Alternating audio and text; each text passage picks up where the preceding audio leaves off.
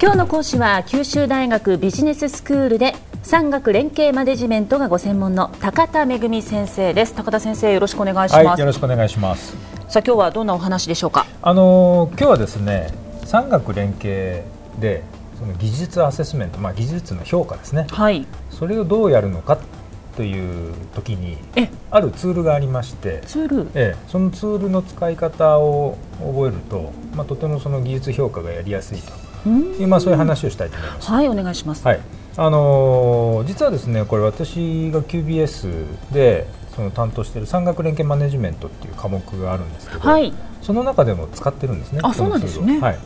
で大学なんかで生まれるまだこう海のもんとも山のもんともわからない研究成果ええこれを商業化する、まあ、ビジネスにするということを、まあ、その科目の中でやってるんですけど、はいその中でこのクイックルックっていうですねあの技術アセスメントのツールを使ってグループ演習をやってるんですよ。クイックルックはい、ではいクイックルックっていうのはですねあのアメリカの NASA ですね宇宙航空の,、あのえええええー中心的なあの拠点ですけどその NASA で開発されてでその後テキサス大学のオースチン校っていうところで発展して今もいろんなところで広く使われてるツールなんですけどもあのポイントはですねあんまりその技術を評価するって細かくやるんじゃなくってはい大体1件あたり20時間から40時間ぐらいの時間ですねですから1人がウィークで、えー例えば半日ずつで1週間で終わりとかあるいは1日を、まあ、5日間で終わりとか、うんうんうんまあ、そういうあの時間量で、えー比較的早く、あのー評価をすると、まあ、そういうこともあってクイックルックなんですね。なるほどでこれがまあいろんなところで実はアメリカを中心に使われてるんですけれども、ええあのこれを導入してるんですでそもそもですね技術を評価するっていうのはどういうことかはいというと、えーそれが実は今まではっきりあのポイントがあの絞られてなかったというか整理されてなかったんですうーねえで体系的にまとめたものがなかったんですよえはいであの以前の放送でもですね紹介したんですけどビジネスモデルっていうのを紙1枚で表現するビジネスモデルキャンバスっていうツールがあるのを紹介しましたけど、はいこのビジネスモデルもですね実は何を何をもってビジネスモデルというのかっていうのがうん人それぞれええ解釈バラバラだったんですね。はいでだけどこのビジネスモデルキャンバスっていうのが開発されたおかげでみんながその共通の言葉と共通のこう土台で、えービジネスモデルに対して議論ができるようになったうんですんね。同じ方向を向くことがでそうきなたんでとすそれが非常に重要な点でええこのクイックルックもですねその従来その技術評価技術アセスメントっていうのは例えば技術そのものがなんかこう、今まで世の中にないとか、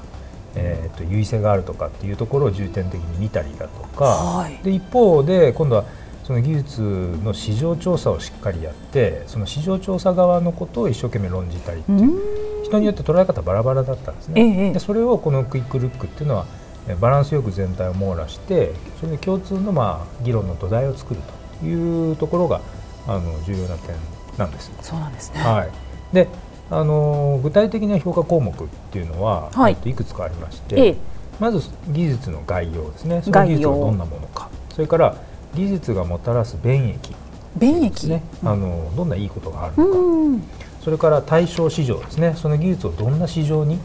適用できそうなのか、うんそれから市場の関心じゃあ市場は実際にその技術を求めてるのかあ関心があるのか、大事ですねえでそれからその技術の開発状況今どんなレベルまで開発されてるのかえはい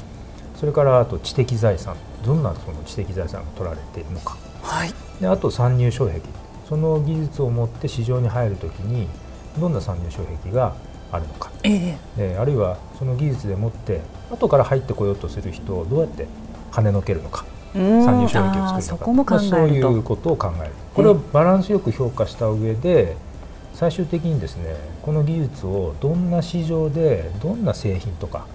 えーサービスにえーすればいいのかっていううん推奨案を作って、はいでそれをこうある、まあ、基準でもってスコア化してですね点数をつけて、えーそのまま GO なのかええあるいは条件付きで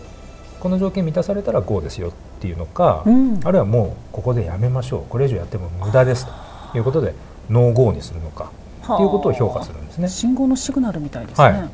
でこのアセスメントはですねあのアメリカでは大学の TLO っていうあの技術移転機関の担当者なんかが一人でやったりすることが多いんですけれどうもあの QBS の産学連携マネジメントっていう講義の中ではですねせっかくやっぱ社会人でいろんなバックグラウンドの人が集まってるので、はいそういうバックグラウンド違う人たち34名がチームになってそれでアセスメントにチームで取り組んでるということが特徴なんですね。なるほど、はい、そうするとチームの中で自分が持ってる能力あるいは持ってない能力そええれぞれを補い合いながらで役割分担して、えーお互いから学び合ってうーんでかつその評価もですねええ一人だとどうしたって独善的になっちゃうはい偏ってし思いまう込んじゃうっていうところを防止して独善的になることをこう防ぎながらえー評価できるっていうそういうことをあの実際やってるんですね。えはあなるほどで実はですね、ええあの今年度あ25年と大学のカレンダーでいうと、えー今年度なんですけども、からあの実は九州大学の産学官連携本部と連携をしてですね九州大学が実際に保有している技術シリーズの中からええその受講者のチームが選択をある案件をそれぞれ選択をしてはいでそれを実際に評価をしてで最終の発表会にはベンチャーキャピタルの人だとかええそれから TLO の関係者だとかあのあとは発明者その技術の発明者の先生だとかはいはがい来てですね、その人たちに対してプレゼンテーションして評価してもらうというような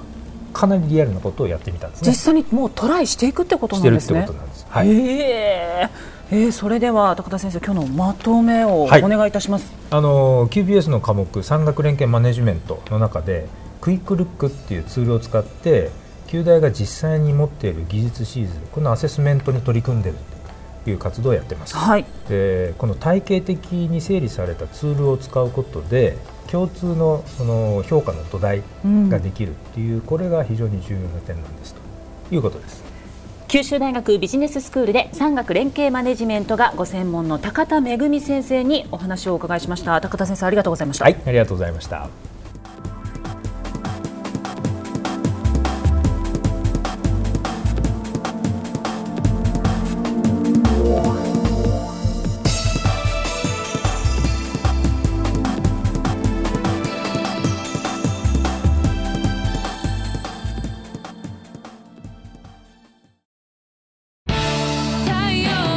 ビビックは九州で生まれ九州の人たちに光を届けています